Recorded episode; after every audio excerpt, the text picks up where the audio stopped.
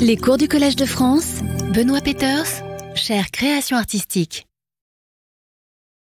Mesdames et messieurs, bonjour.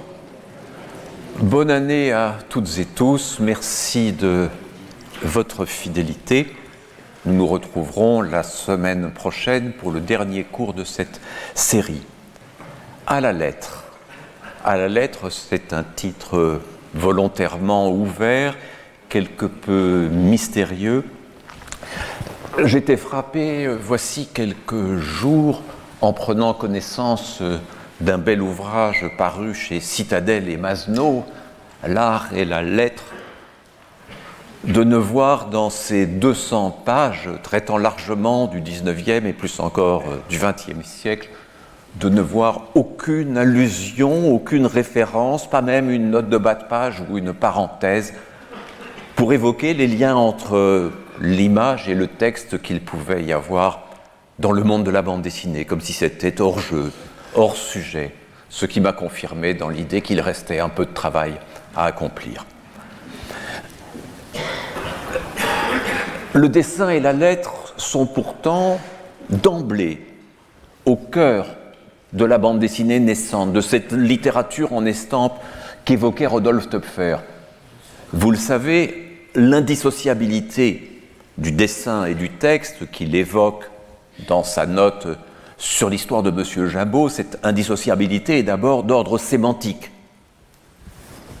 Le texte sans les dessins ne signifierait rien, les dessins sans le texte n'auraient qu'une signification obscure. Mais ce qui est très important, qu'ajoute aussitôt Töpfer, c'est cette idée que texte et dessin sont tracés de la même plume sur le même support. Et nous voyons dans cette page de M. Crépin tous les avantages qu'il peut y avoir. Bien sûr, nous le savons, il n'y a pas de bulle chez Töpfer, mais en dehors même de ces textes de longueur variable que l'on trouve sous l'image, il y a une entrée régulière de l'écrit dans l'image que nous voyons ici à la première case avec une affiche qui nous annonce ce que nous trouverons par exemple chez un tardi avec la présence des boutiques, des affiches, de l'inscription partout dans, dans, le monde. Le personnage à la deuxième case lit une, une lettre, euh, à la troisième case on écrit, il y a là une manière de faire entrer physiquement et je dirais plastiquement le texte dans l'image qui est fondamentale. Parfois, on pourrait croire euh, que Topfer s'égare et bavarde exagérément. Cette case est unique dans toute son œuvre, mais il s'agit d'une plaidoirie d'un avocat satisfait. Et l'immensité même de ce texte qui mange toute la place dévolue à l'image, l'immensité même de ce texte, de cette plaidoirie, fait image. Avant même d'avoir lu, d'avoir déchiffré ce long texte, nous avons, comme une sorte de portrait de cet avocat, nous voyons sa faconde, nous apprécions ou ironisons sur son éventuel logoré. Nous ne sommes donc pas du tout hors de la bande dessinée. Il est amusant d'ailleurs que cette case soit comme un immense phylactère auquel il ne manquerait que sa petite flèche. Mais il y a euh, chez Töpfer une façon de jouer, encore timidement, avec euh, la variation de, taille, de corps du texte, lorsque les personnages se mettent à chanter, à chanter la Marseillaise. Dans la première de ces cases, c'est un début de sonorisation, c'est une volonté d'expressivité par la forme même accordée au texte et à sa lettre. Il est plus frappant, ici encore, de voir comme Töpfer peut jouer habilement de la position du texte au-dessus de l'image, en dessous de l'image, de longueur variable, accueillant du dialogue. Il s'agit d'une scène de manifestation où les tribuns se succèdent, les hommes politiques haranguent la foule des manifestants, simplifiée de plus en plus, hein, réduite à ses formes minimales de crâne, et euh, chacun des textes commençant par ces mots, malgré cela, les ouvriers continuant d'avoir faim, etc. Monsieur euh, de Pibrac monte sur le tonneau. Mes bons, mes excellents amis, je pleure sur vous, mais pour guérir vos maux, il faudrait l'occupation de la Belgique, l'épuration des préfets, la chute du trône et la, guerre générale. Lorsque, à la fin de la vie de Töpfer, M. Cryptogame est adapté par le dessinateur Cham ou Cam et paraît dans l'illustration sous forme de grandes planches, Töpfer euh, donne à son complice, ce dessinateur qu'il n'a pas rencontré, donne une série d'indications sur les transformations du dessin.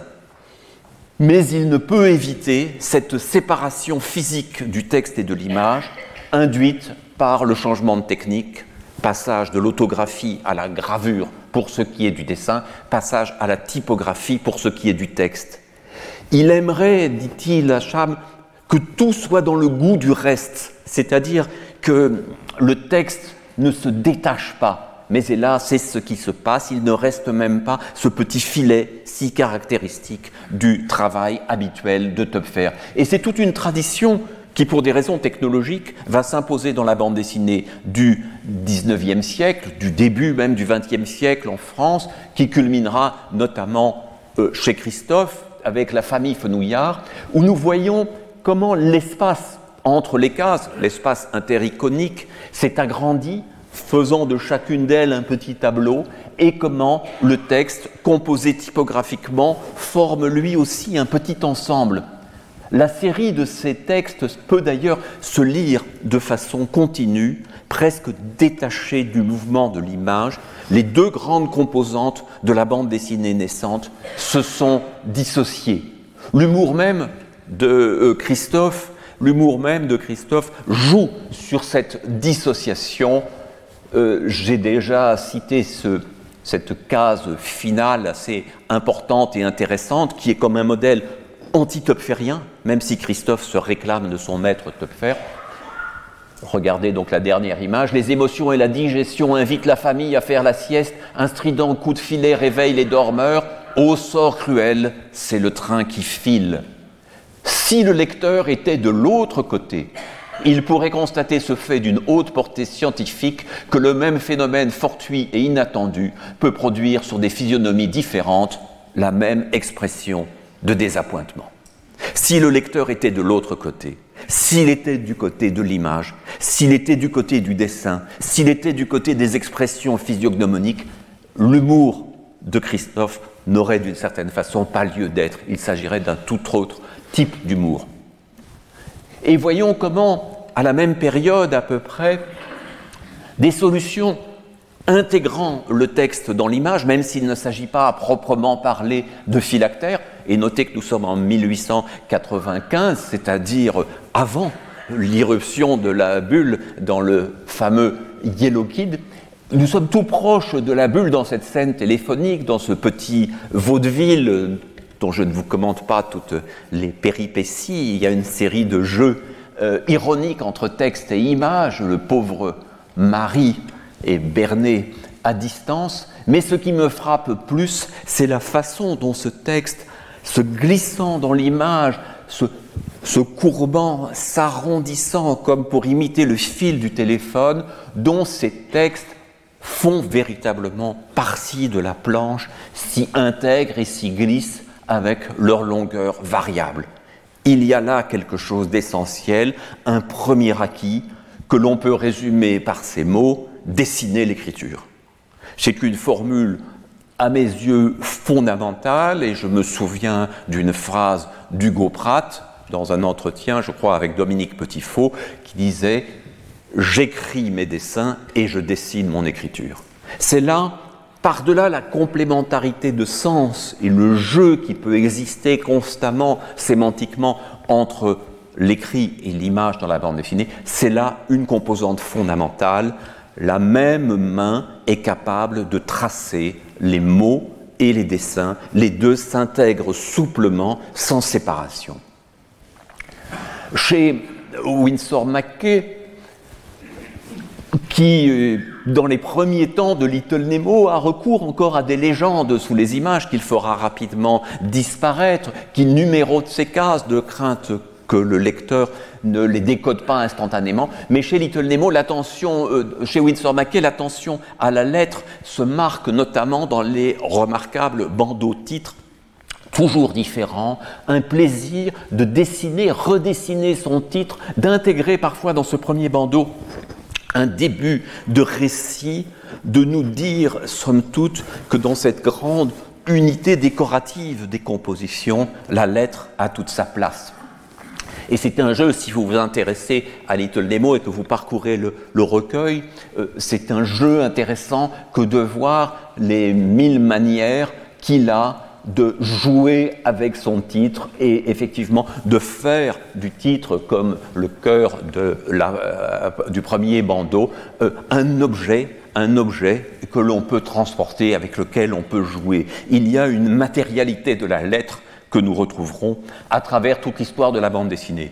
Euh, cette page en est une des illustrations les plus remarquables. Les, personnages de Nemo, Flip et Imp se retrouvent devant le hall où doit se tenir un grand banquet, mais la salle est fermée, ils se sont trompés d'heure ou de jour, il n'y a pas de banquet, et ils vont se gaver des lettres.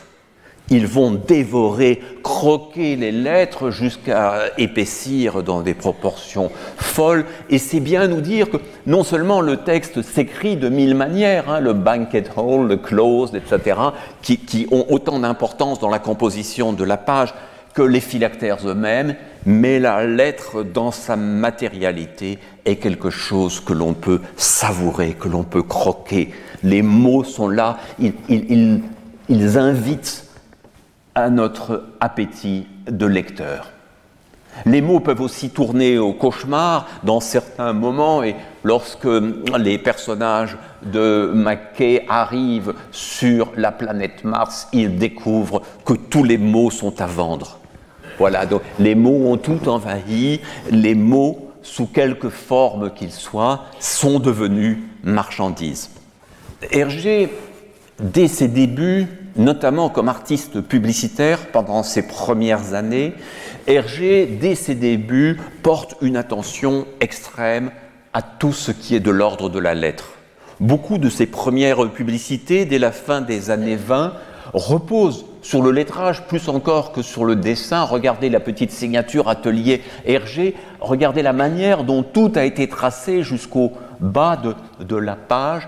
Il y a là, inspiré d'un certain nombre de graphistes du temps, une idée que la lettre, les lettres, les variations typographiques peuvent raconter elles-mêmes énormément. Et lorsque nous voyons une couverture de Tintin comme celle du Lotus bleu, nous voyons à quel point le titre est immédiatement identifiable, à quel point cette lettre Hergé, celle des titres de Tintin, à quel point cette lettre fait partie du travail et que cette conscience va se répercuter à l'intérieur des planches. Inscription de tous ordres, là, dans cette originale du Lotus bleu, de la version noir et blanc du Lotus bleu, des cases muettes, mais un Tintin qui lit un livre sur la Chine à la première case, il s'y prépare et cette petite information dissimulée dans l'image compte. Le silence, une carte extrêmement détaillée, c'est-à-dire brusquement un autre rapport à la figuration visuelle, et puis bien sûr à la dernière case, l'arrivée à Shanghai, l'action qui se lance tout de suite, mais ces inscriptions en langue chinoise, tracée avec l'aide de son ami Chang, ces inscriptions qui proposent une autre lecture, lecture plastique d'abord, car ces inscriptions nous disent la Chine et la ville chinoise, lecture éventuellement plus approfondie plus tard si nous nous faisons traduire cette page, euh, ou si un lecteur chinois tombe sur cette page et y trouve une autre lecture, à droite, vous allez voir que je traduis sans difficulté. À droite, acheter les ampoules si minces. Légèrement sur la gauche, boycotter les produits étrangers.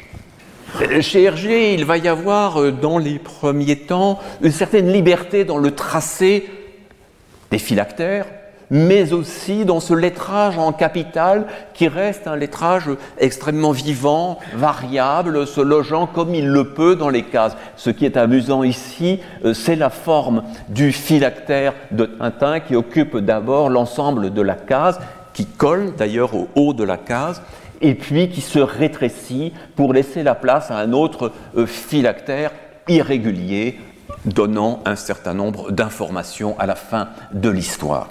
Ce lettrage d'Hergé, caractéristique de sa période au noir et blanc, va peu à peu se normaliser et nous allons trouver à partir des années 50 euh, un lettrage qui est confié à d'autres, tout comme la couleur sera confiée à d'autres, tout comme les décors et les costumes sont confiés à d'autres. Et c'est donc un certain Arsène Lemay qui, pendant toute sa carrière, a lettré non seulement euh, les versions françaises, mais les versions néerlandaises et peut-être même l'une ou l'autre langue étrangère, avec ce lettrage extrêmement reconnaissable si caractéristique de Tintin que lorsque nous voyons une version, ici une version en langue anglaise, nous ne reconnaissons pas tout à fait notre Tintin. La lettre caractéristique de, Tintin fait partie véritablement de cet univers. C'est un des éléments qui, ayant été normalisés, tout comme ont été normalisés euh, la forme des phylactères, détachés légèrement du bord de la case, comme si le dessin continuait sous le phylactère. C'est évidemment une continuation virtuelle, imaginaire. Euh, ces phylactères, donc qui ont trouvé leur régularité, leur petite flèche qui les relie au personnage de manière extrêmement lisible, mais la typographie elle-même, dans sa lisibilité, sa simplicité et sa régularité, fait profondément partie de l'univers visuel mis en place. D'autres stratégies sont possibles.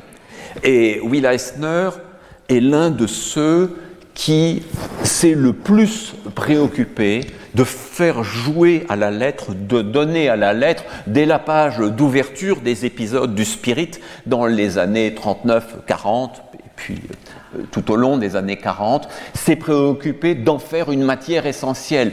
Euh, le titre, bien sûr, inscrit dans un décor euh, virtuel, la signature très présente et le texte que vous voyez en perspective dans cette première image. Et on le voit euh, récit après récit jouer avec ses possibilités, inscrivant dans le S gigantesque tout un texte, abritant en abîme la planche, se servant des variations du lettrage, des mots soulignés, des mots en gras, pour raconter, avec à chaque fois une invention et ces lettres qui coulent, qui se défont que l'on retrouvera beaucoup plus tard dans ses romans graphiques comme A Contract with God, le premier graphic novel. Mais ce qui est plus frappant encore chez Will Eisner, c'est cette volonté de ne pas laisser euh, le lettrage, comme souvent chez Hergé, comme souvent dans la bande dessinée européenne, de ne pas laisser le lettrage dans une forme de neutralité, mais de jouer avec la forme des phylactères, ici ceux qui sont liés à un haut-parleur, de, lier avec euh, jouer avec le volume sonore, d'intégrer les bruits, je reviendrai sur la question des bruits un peu plus tard, et je me souviens d'une euh, conversation il y a bon nombre d'années au Festival d'Angoulême où euh, nous avions eu l'occasion d'échanger avec euh, Will Eisner, François Skeuten et moi, et où il nous disait euh, beaucoup de choses aimables sur notre travail, mais en disant mais votre lettrage est un peu sage, vous pourriez rendre les images plus vivantes encore en grossissant certains mots. Enfin, il essayait de nous convaincre de sa propre esthétique, euh, tout en comprenant bien que le dessin et l'univers dans lequel nous travaillons étaient assez différents. Mais il était comme un, militant du travail de, de, la lettre, et je me souviens que cette conversation nous avait fait réfléchir par la suite.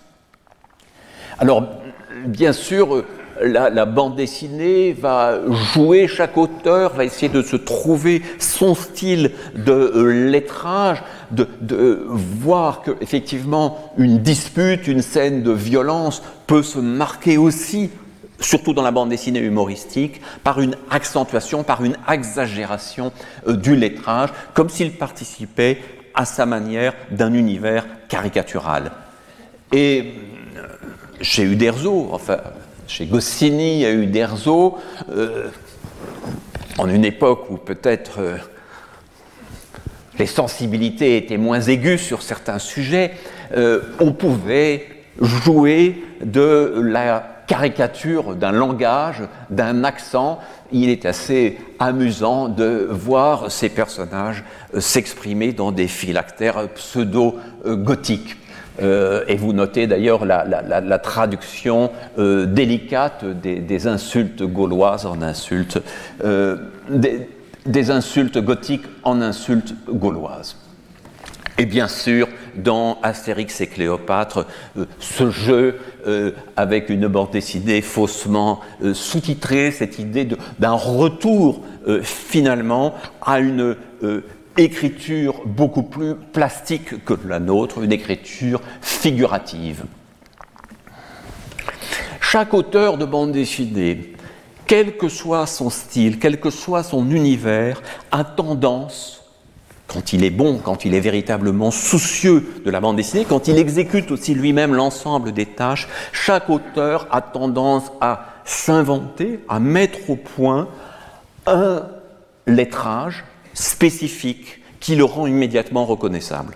On pourrait s'amuser à prendre une série de phylactères, donc ici nous sommes chez Francis Mas, un auteur important et un petit peu oublié, on pourrait s'amuser à isoler des phylactères, des lettrages de 10-15 auteurs et à voir qui est capable de les identifier immédiatement. On aurait un effet comparable à ces touches de peintre qui nous permettent de voir dans un infime détail d'un tableau de Gauguin, de Cézanne ou de Van Gogh, de reconnaître immédiatement la signature de l'artiste par la simple façon dont il pose sa touche ou ici sa lettre. Regardez la délicatesse la sagesse, la régularité, la parfaite lisibilité euh, de euh, Emmanuel Guibert dans La guerre d'Alan et l'enfance d'Alan. Il n'y a donc pas un bon modèle euh, de lettrage. Bien sûr, la question de la lisibilité est essentielle, la question de la taille est essentielle, mais il y a surtout cette adéquation entre un certain type de lettres et un certain type de dessin, un certain type d'atmosphère narrative. Le poids des mots oui, car en bande dessinée, il y a comme un équilibre, il y a des plateaux d'une balance imaginaire qui viennent nous dire qu'entre texte et image, un certain équilibre doit se trouver. Et pour Winsor McKay, c'est une hantise de voir le monde tout recouvert de mots, de voir l'image n'avoir plus sa place, les personnages se débattre leur visage apparaissant à peine entre les bulles qui appellent à la recherche du docteur Peel.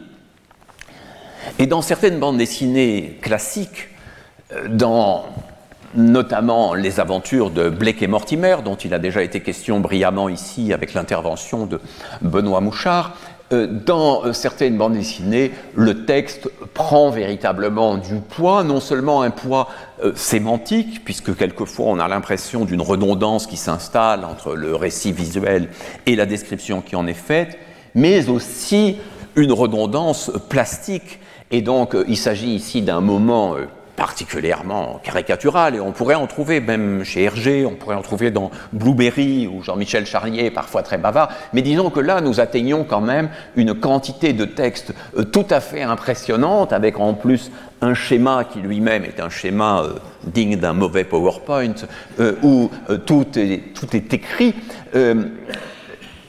On touche là à une certaine limite qui a été ironiquement relevé récemment dans un, album euh, publié aux éditions La Cinquième Couche, qui, mimant une couverture des, des, éditions de minuit, ont fait une présentation continue du texte, de tous les textes contenu dans la marque jaune, donc un vrai petit volume, un faux roman.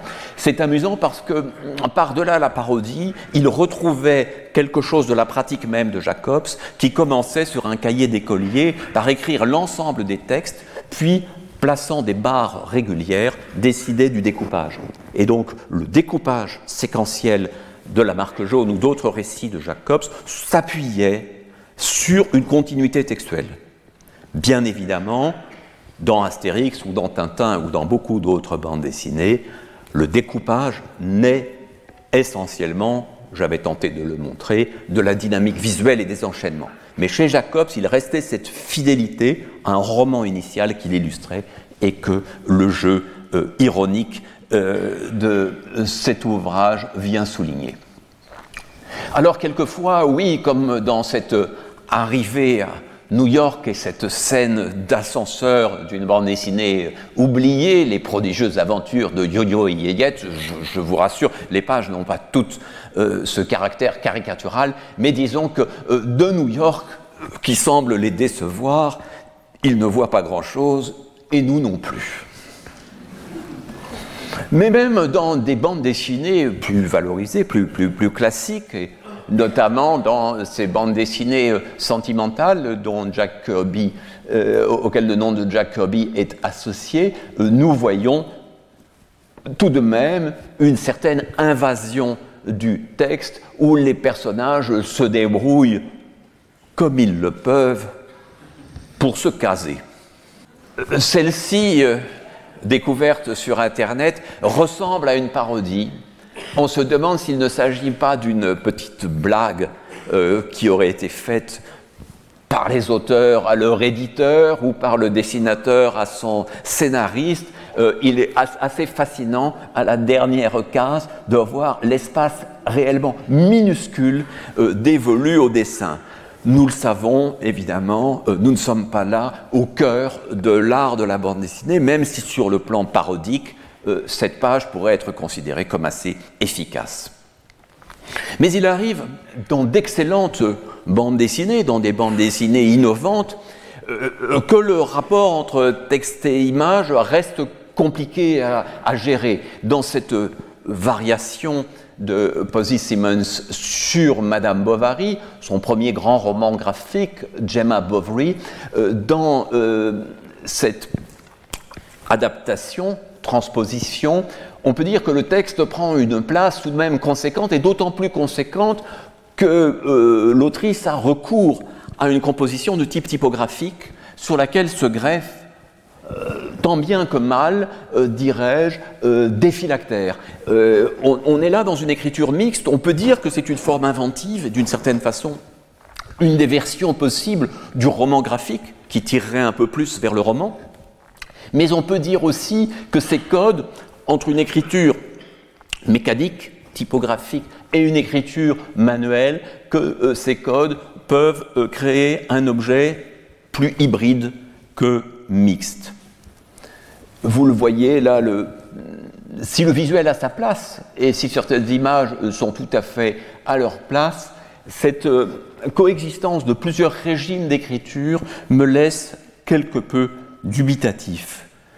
Reconnaissons qu'au fil du temps, Posey Simmons, qui est par ailleurs une autrice tout à fait remarquable et au scénario passionnant, euh, a aéré, allégé ses pages, laissé respirer plus encore les images, même si elles gardent euh, souvent cette forme d'un texte littéraire, et elle atteint dans certaines des pages de Cassandra Dark euh, un récit quasi muet où l'écriture se marque de façon extrêmement légère. Il s'agit donc d'une sorte de rythme et je ne cherche pas du tout à établir une norme entre le bon usage du texte et le mauvais usage du texte, mais à poser quelques paradoxes et quelques difficultés.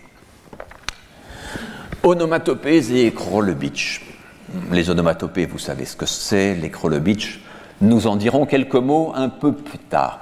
Il s'agit somme toute de tous ces usages de l'écrit dans l'image, de tous ces usages qui visent à traduire tantôt des sons, tantôt des chocs, tantôt des émotions, tantôt des mouvements.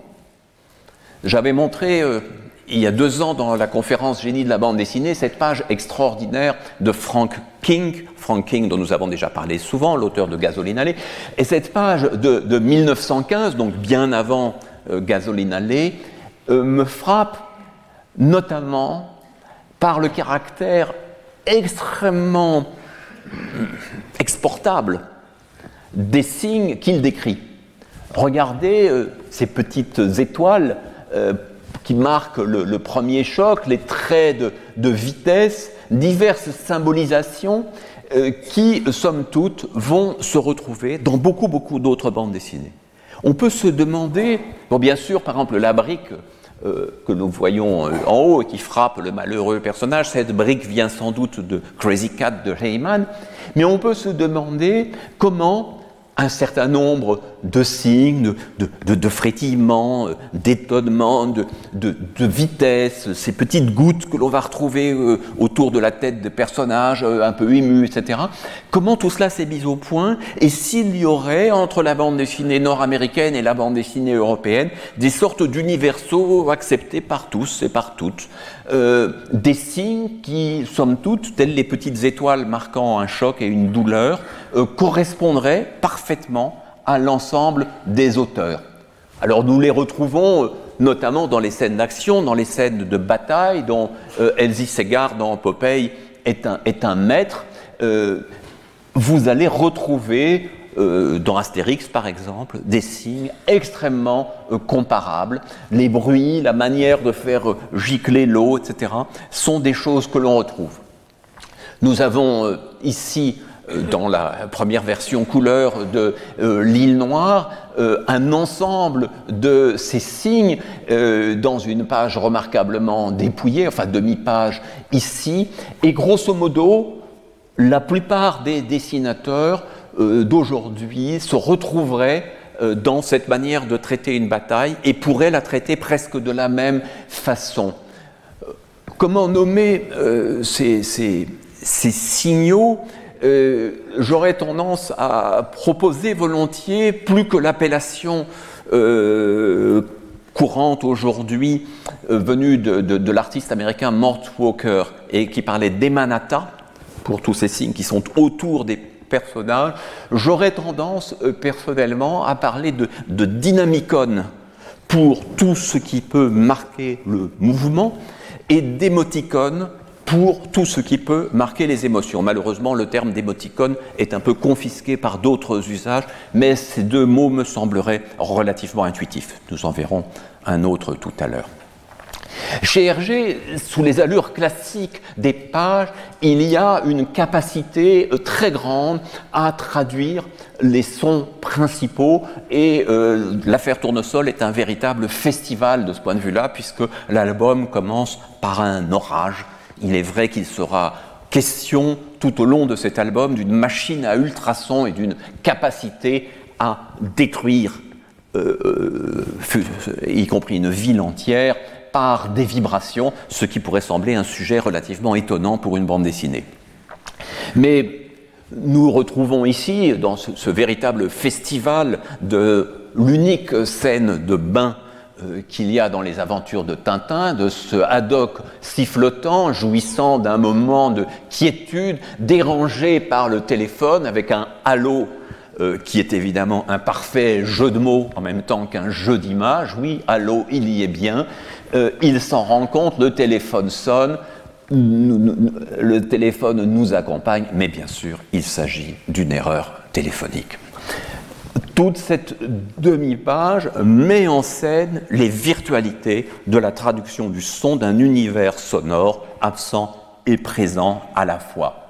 Festival aussi, nous le savons, dans les bijoux de la Castafiore, avec cette notation euh, des gammes du pianiste Igor Wagner, ces gammes à ce point envahissantes qu'elles courent tout le long de la bande d'images. Il n'y a pas d'espace intericonique, il n'y a pas de blanc dans les gammes, euh, les sonneries du téléphone, les, erreurs, tout ce que Michel Serres avait décrit comme un système de parasitage général, de parasitage de la communication sous toutes ses formes, qui est peut-être le sujet principal des bijoux de la Castafiore. Hergé, dans cet album, où il joue avec ses propres codes, joue aussi avec les limites de la représentation. Quand on maîtrise aussi bien les signes de mouvement et d'impact, les, chocs, le pauvre Milou qui se fait marcher sur la queue, tout ce qui peut se deviner à travers ses actions, ses couleurs qui nous rappellent celles des bijoux disparus.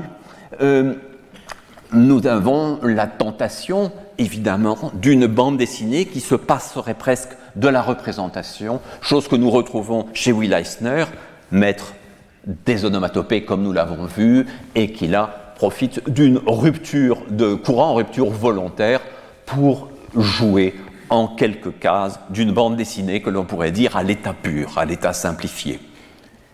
Mais il est amusant de trouver, fût-ce dans des, œuvres de la culture de, masse et du comic book, de trouver des jeux qui peut-être euh, viennent aussi d'un moment où un dessinateur a pu se trouver coincé par des délais et s'inventer une situation non plus de panne de courant, mais de tempête de neige. Nous sommes là au cœur du blizzard, et ce qui est étonnant, ce n'est pas simplement cette page, 429, euh, mais la continuité de cet effet, euh, plusieurs euh, doubles pages durant. Donc là, voilà, au lieu d'être dans ce noir, dans cette obscurité, une blancheur absolue et un récit que nous devons déduire de ce qui reste, les bruits, les phylactères non attribués, bien sûr, alors, euh, on pourrait imaginer euh, qu'une telle euh, action se continue encore sur des pages et des pages. Nous serions là dans une œuvre d'avant-garde, et je crois que le récent ouvrage de Marc-Antoine Mathieu, que je n'ai pas encore lu, joue, lui, dans le noir et dans l'obscurité tout au long de l'album. Ici, une avalanche vient remettre les choses en ordre pour que tout de même ce comic book puisse euh, paraître ailleurs que dans le rayon artbook des librairies. L'onomatopée a trouvé en Franquin un de ses maîtres et son théoricien. Et donc je vous lis cette citation qui me semble tout à fait remarquable dans un entretien de Franquin avec Philippe Van Doren. Une chose attaquée par les adversaires de la BD depuis des siècles, depuis des siècles, comme des petits fous, restent les onomatopées des cracks, des booms et des pafs. Je les adore et je me demande toujours quels sont les audacieux qui ont inventé crack et boom. Pourquoi n'ont-ils pas été mis en prison ou pendus directement? Imiter un bruit est un art que certains dessinateurs, lui-même en premier lieu, poussent très loin. C'est très amusant. C'est une espèce de caricature, de portrait d'un son Certaines sont réussies. Lorsqu'on doit mettre un bruit sur le papier, on limite soi-même, puis on l'écrit de différentes façons pour s'en approcher au mieux. C'est un véritable travail de précision très complexe à mettre au point soigneusement. J'aime énormément cette idée de caricature et plus encore celle de portrait d'un son. Portrait visuel d'un son, euh, c'est une obsession et en même temps, il est intéressant de voir que dans les préjugés sur la bande dessinée, dans les reproches qui lui sont adressés le plus souvent, l'onomatopée finalement euh, euh, joue un rôle de grande accusée, de responsable de quelque chose qui serait comme la lourdeur du médium, son éloignement par rapport à l'art, ou disons sa vulgarité. Comme si vouloir dessiner le bruit, le dessiner de manière relativement envahissante, comme dans cette page de Gaston, lui laisser une place considérable, euh, comme s'il s'agissait là d'une tare de la bande dessinée.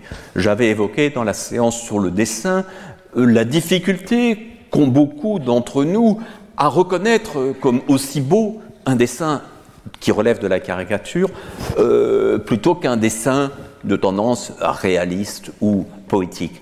Et on a l'impression que cela se cristallise autour de la question du euh, phylactère, du lettrage excessif, au fond de, l'expressivité de la lettre.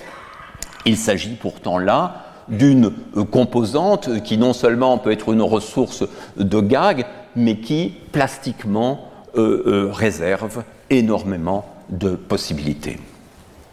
Quelques mots d'une bande dessinée parue dans Mad, c'est une manière d'annoncer l'intervention de Pierre Lévy-Soussan euh, tout, à l'heure autour de Spiegelman, qui a été nourri par la lecture de Mad.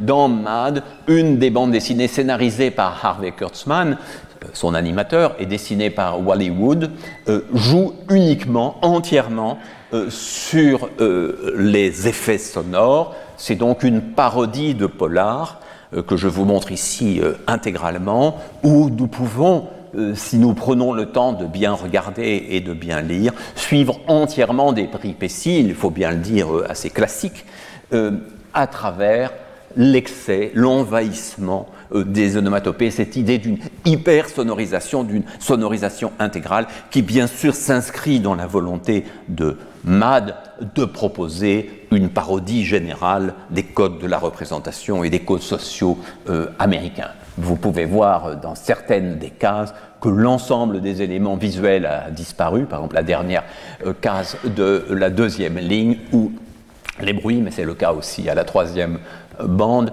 euh, les, bruits et les couleurs ont tout envahi, ont tout remplacé. Et c'est quelque chose que l'on retrouvera bien sûr dans Pilote et notamment dans cette page consacrée aux onomatopées par Gottlieb et Goscinny. Euh, chez, Gottlieb, euh, dans son propre travail, cette idée, euh, traitée parfois de façon plus, plus, plus minimale, est tout à fait essentielle et bien sûr, vouloir ôter le texte, vouloir séparer ces notations de bruit du dessin serait tout à fait absurde et impossible. Il est frappant évidemment de voir que tous ces auteurs prennent plaisir et prennent du temps à tracer euh, ces textes, ces bulles, petites ou grandes, qu'il n'y aurait aucune idée qu'il s'agirait d'une tâche secondaire que l'on pourrait déléguer.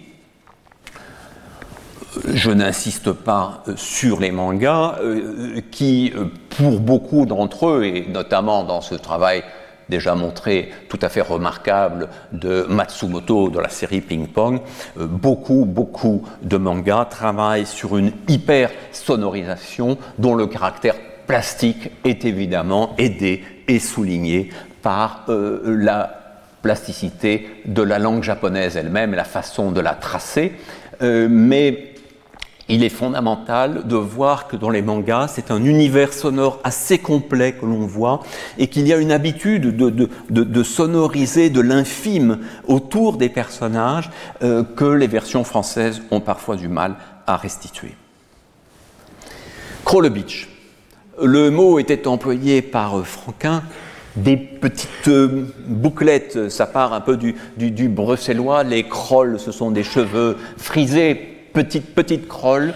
Euh, Jean-Christophe Menu a repris ce terme et y voit une des manifestations les plus singulières et les plus fondamentales de l'art de la bande dessinée. Et dans la couverture de cet ouvrage, euh, de texte d'ailleurs, de récit autobiographique euh, qu'il avait publié il y a quelques années, nous voyons un ensemble de Beach qui se marque dès ce petit dessin. Mais il est amusant de, voir euh, Jean-Christophe Menu, passionné de musique, tenter de traduire dans une planche de bande dessinée, en jouant du modèle de la partition, toute une petite histoire. Il retrouve ainsi un jeu auquel se livrait un contemporain de Töpfer, euh, Jean-Jacques Granville vers 1840 en proposant euh, toute une série, là je n'en montre que deux, euh, toute une série de partitions dessinées, de partitions qui illustrent évidemment autant que la musique le titre du morceau, la valse ou la barcarolle avec ses petites barquettes. C'est amusant, je ne sais pas si Menu connaissait le travail de Granville, mais en tout cas l'écho est tout à fait direct. Et dans une série comme Lock Grove Comics, euh, nous le voyons, lui, le passionné de, musique, tenter de nous faire entendre, de nous faire aimer, de nous faire découvrir les univers musicaux qui lui parlent, et donc de mettre au point euh, une forme de dessin, de, de lettrage, d'organisation de la page, où véritablement les éléments dessinés, écrit et visuel forment euh, un code bien spécifique, bien à lui. C'est une manière, vous voyez là, par exemple, la dernière euh, case de l'avant-dernière ligne sur la page de droite, nous voyons euh, cette manière dont un dessin simplifié, épuré, se confond quasiment avec les mise en scène. Il y a intégration parfaite de tous les éléments. Nouvelles aventures de la lettre, euh, d'une certaine façon, je n'ai cessé d'en montrer de ces aventures anciennes ou nouvelles, mais il est vrai que certaines œuvres ont accordé au travail de la lettre et au monde de l'écriture une place tout à fait privilégiée. Comment ne pas se souvenir en premier lieu des admirables aventures de Philémon dessinées par Fred? Vous vous souvenez que Philémon, qui vit avec son père, euh, c'est une maison euh, campagnarde, isolée et qui s'ennuie un peu par la grâce d'un puits mystérieux, va passer dans un autre monde, dans une autre euh, dimension où il rencontrera Monsieur Barthélemy, prisonnier depuis bien longtemps du monde des lettres. Alors ce monde des lettres, bien sûr, il va exister plastiquement euh, chez, Fred, mais il existe matériellement, il a une concrétude très forte. Ce sont les lettres des mots océan Atlantique, ces lettres que nous voyons sur les cartes de géographie qui peuvent faire rêver. Alors, euh, dans la deuxième page, eh bien, nous sommes ici sur le A. Vous voulez dire que cette île a la forme d'un A? Non, elle n'a pas la forme d'un A, c'est le A. Et Philémon lui dit, mais, voyons, euh, ces lettres n'existent pas, elles ne figurent sur la carte que pour, justement, ah là là, justement, ces lettres n'existent pas et pourtant nous sommes sur l'une d'elles. Alors, mais c'est impossible. Et oui, impossible, c'est ce que je me répète depuis 40 ans.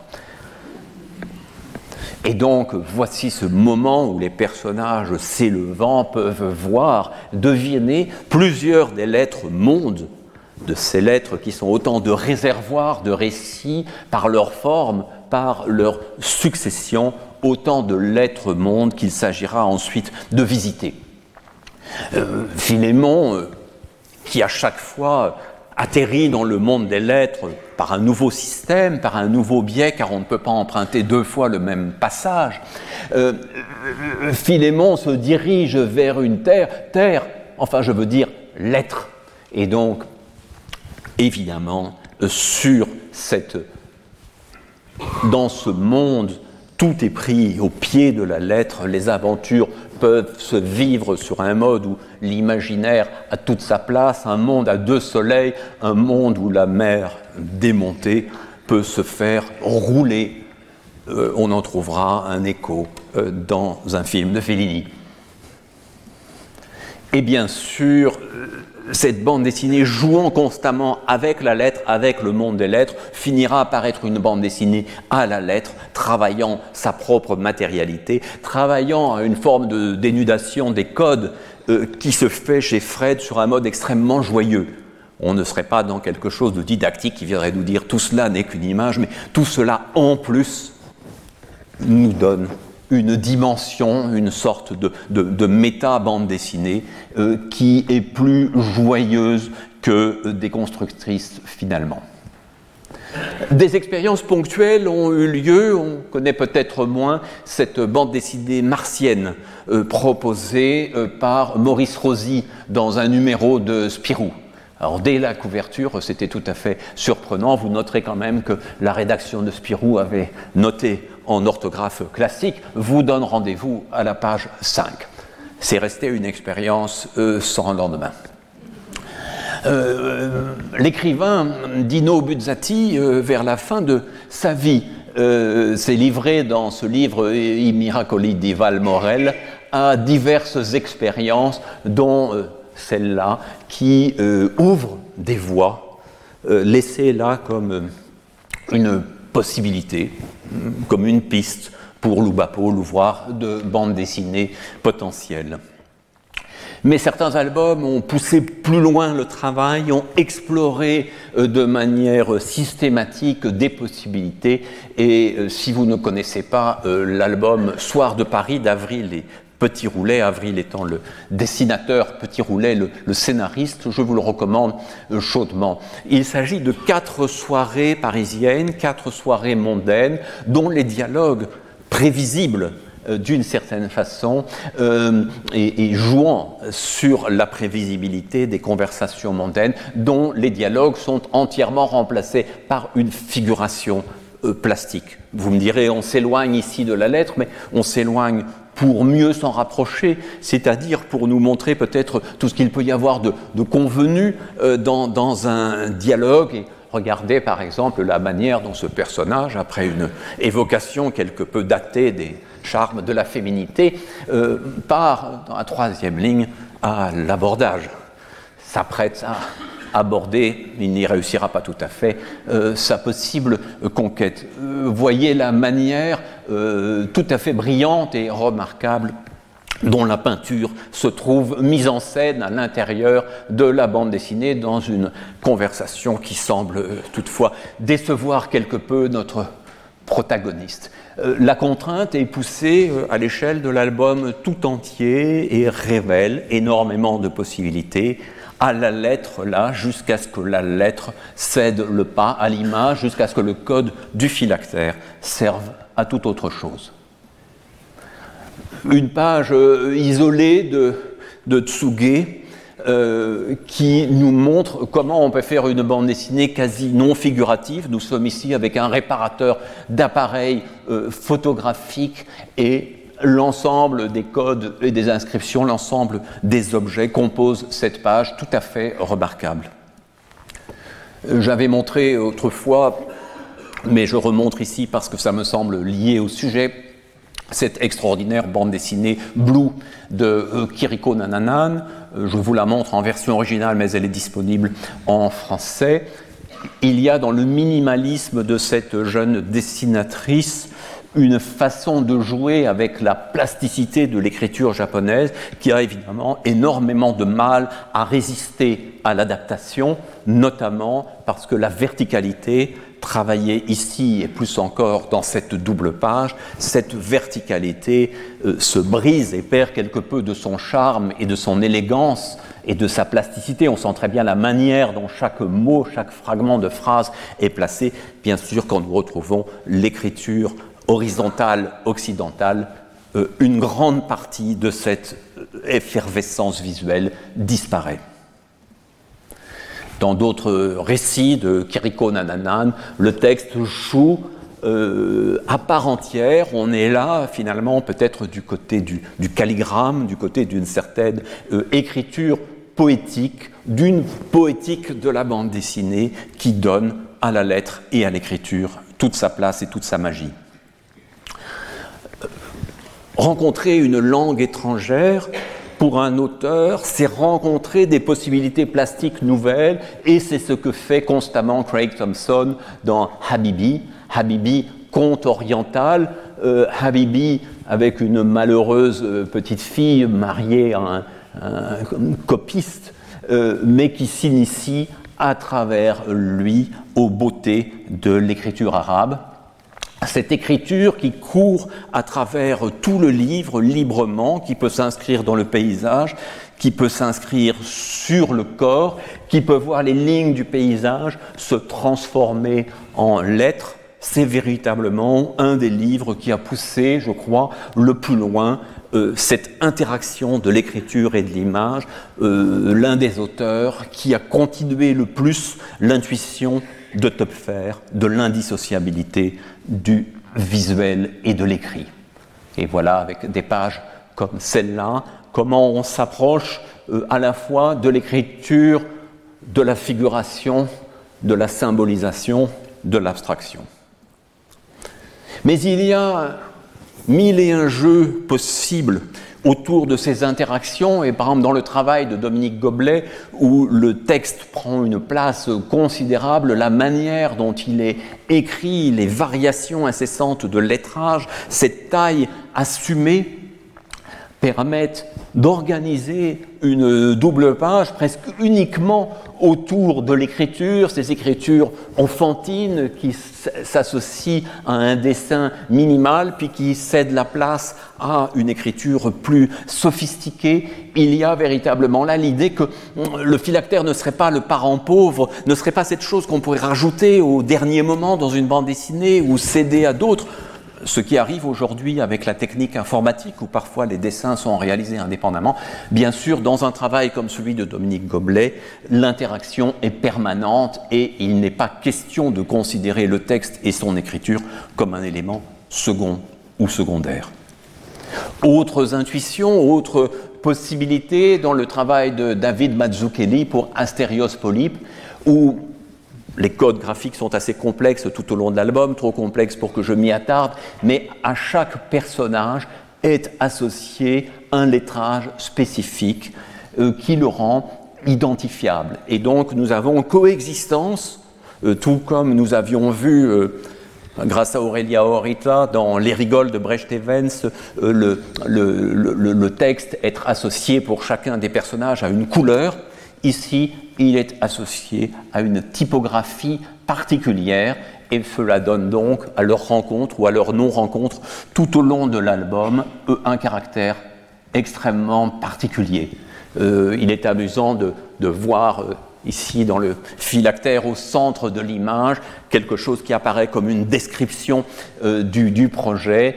In a cacophony of information, each listener, by focusing on certain tones and phrases, can become an active participant in creating a unique, unique polyphonic experience. Il s'agit bien de ça, une expérience polyphonique unique, née de ces musiques, de ces entrecroisements euh, d'images, de textes et de jeux typographiques.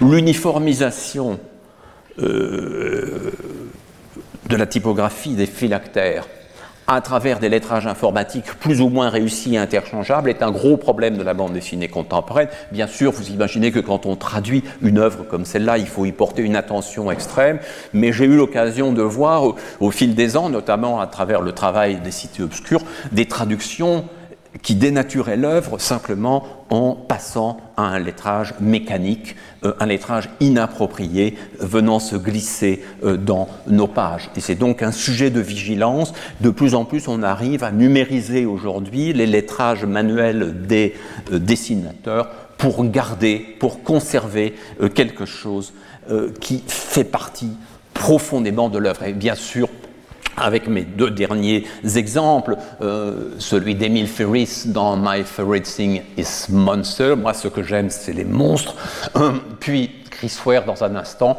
nous voyons des œuvres où l'adaptation ne peut que prendre extrêmement au sérieux euh, la question de l'écriture, la question des écritures, la question du, tracement et de ces zones intermédiaires où nous ne sommes ni tout à fait dans le dessin, ni tout à fait euh, dans le texte. Euh, vous voyez la manière dont, dans ce qui semble être le carnet d'une petite fille, une petite fille virtuose, capable de passer d'un style à l'autre. L'écriture peut prendre toutes les formes, écriture de commentaires, écriture de pensée, écriture de dialogue, écriture de titres et de mots, se défaisant une capacité à jouer en toute liberté avec des codes présents dans toute l'histoire de la bande dessinée, mais qu'Émile Ferris semble ici réinventer. Dernier exemple inévitable, celui de Chris Ware. Chris Ware, euh, qui lorsqu'il publiait les premiers volumes d'Acme Novelty Library, euh, et qu'il ne les signait pas, donnait l'impression qu'il s'agissait du travail de toute une équipe dont un virtuose du graphisme et du lettrage qui aurait dessiné ces couvertures, mais bien évidemment, nous l'avons su au fil du temps, tout cela est réalisé par un seul et même individu, et euh, cet individu a la capacité d'accorder une importance extraordinaire qui rappelle celle d'Hergé, celle de Jo Swart, à tous les éléments euh, graphiques. Organiser une page de Jimmy Corrigan, c'est pouvoir consacrer des cases entières et d'assez nombreuses cases de, cette, de ce multicase à des textes qui se détachent en blanc sur fond noir. Euh, c'est jouer parfois du phylactère, mais parfois sans passer. C'est mettre en place des titres élégants, une écriture immédiatement reconnaissable. Euh, c'est véritablement concevoir euh, la bande dessinée comme composée indissociablement et absolument de textes et d'images, en détachant certains mots, en nous obligeant à entrer euh, peu à peu dans les cases par des éléments plastiques de plus en plus expérimentaux, de plus en plus libres, où texte et images métaphorisation, souvenir, fantasme, projection, peuvent se mêler remarquablement. Il y a là une sorte de d'hyper bande dessinée euh, construite euh, par Chris Ware qui profite, comme Émile Ferris, mais sur un autre mode, de tous les acquis que nous avons pu voir euh, au fil des générations, jusqu'à construire une page qui ne semblerait presque plus appartenir à la bande dessinée, où les images seraient comme des prolongements, des petites flèches, euh, des, des, phylactères virtuels, euh, et donc nous ne savons plus euh, là véritablement quel est l'élément premier? Nous percevons une forme plus indissociable que jamais, une forme qui joue avec invention, jubilation et générosité de toutes les composantes de la bande dessinée et de tous les outils qui nous sont proposés, puisque si Chris Ware a longtemps travaillé entièrement à la main, il s'est approprié ces dernières années l'ensemble des outils mis à sa disposition. Certains diront qu'il ne s'agit plus de bande dessinée, mais bien souvent, et je terminerai sur ces mots, bien souvent ce sont dans ces moments où l'on croit que l'on n'est plus tout à fait dans la bande dessinée, que la bande dessinée nous montre qu'au XXIe siècle, à l'heure du jeu vidéo, d'Internet et des nouveaux médias, elle reste capable de se réinventer et de nous prouver sa contemporanéité. Merci. Retrouvez tous les contenus du Collège de France sur www.colège-2-france.fr.